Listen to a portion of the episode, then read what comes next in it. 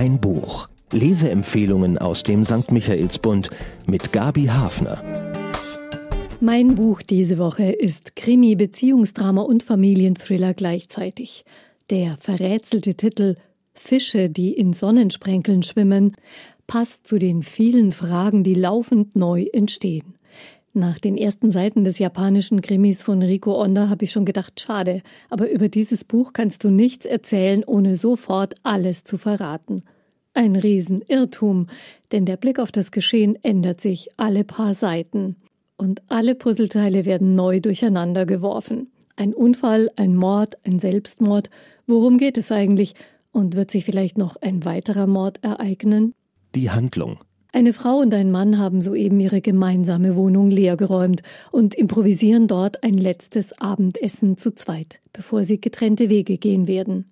Wichtiger als der Speisezettel ist das Gesprächsthema, das hier auf den Tisch kommen wird. Eine Altlast, über die beide sich aussprechen müssen. Ein Jahr zuvor sind beide nämlich Zeugen eines tödlichen Absturzes geworden. Sie waren für einige Tage in den Bergen. Ihr Bergführer hatte ihnen eine Pause an einem atemberaubenden Aussichtspunkt über einer Schlucht verordnet und war kurz darauf über die Felskante gestürzt, eine Höhe, die nicht zu überleben ist. Offiziell ein Unfall, aber beide verdächtigen sich gegenseitig, doch ihre Finger im Spiel gehabt zu haben. Ein netter Abend scheint das zu werden. Die zwei überraschen sich mit Details, Erinnerungen, Beobachtungen von diesem Tag. Doch die erste große Überraschung gehört uns Lesern. Aki und Hiro sind nämlich gar kein Liebespaar, sondern Bruder und Schwester, die sich allerdings nach ihrem Kennenlernen im Tennisclub der Uni zunächst durchaus ineinander verliebt hatten und einen schmerzhaften Umweg gehen mussten bis zur Erkenntnis ihrer gemeinsamen Herkunft. Aki wurde von einer anderen Familie adoptiert. Eine ganz spezielle Gefühlslage herrscht hier also. Eine Mischung aus später inniger Geschwisterliebe, verbotenen Gefühlen und Angst vor doch vorhandener erotischer Sehnsucht. Eine toxische Beziehung besonderer Art, Anziehung und Abstoßung zugleich. Nächste Überraschung. Der angeheuerte Bergführer war niemand anderes als der Vater, der allerdings als unruhiger Geist die Mutter früh verlassen hat, von den Kindern wahrscheinlich gar nicht wusste. Was wollten die beiden von ihm? Sie wissen es selbst nicht so genau. Als Hiro sein Taschenmesser hervorholt, um die Weinflasche zu entkorken, blitzen die ersten Erinnerungen an den Unglückstag auf, obwohl er das Messer damals nicht benutzt hat. Er hatte es an diesem Tag nicht gefunden. Das erste Rätsel für die beiden und eine Spur. Hiros Name war darauf eingeritzt. Ahnte der Bergführer, wer sie waren? Der Abend schreitet fort, das Essen ist längst alle und beide nicht mehr nüchtern. Immer tiefer dringen sie in die Gedächtnisbilder jenes Tages ein. Und sie finden einen Grund für den Umstand, dass Aki sich an bestimmte Dinge aus Hiros Kindheit nicht erinnern kann, obwohl sie doch zunächst zusammen aufgewachsen sind.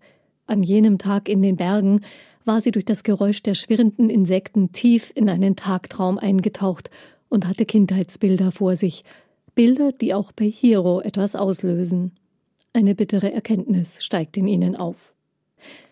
Wie dieses Kammerspiel endet, kann ich natürlich nicht preisgeben, aber immerhin, worauf sich der Titel des Romans bezieht, Fische, die in Sonnensprenkeln schwimmen. Solche Fische meint Aki in Hiros Augen zu sehen, wie Fragmente unterdrückter Emotionen und Sehnsüchte, die einander im flackernden Licht kreuzen. Eine Beschreibung, die etwas von der Intimität der Beziehung der beiden offenlegt, die glauben, die Gedanken des anderen lesen zu können. Aber auch das kann ja eine Täuschung sein. Die Autorin. Riko Onda ist das Pseudonym der japanischen Schriftstellerin Nanae Kumagai, geboren 1964. Ihre Aosawa-Morde haben letztes Jahr bei uns Aufsehen erregt.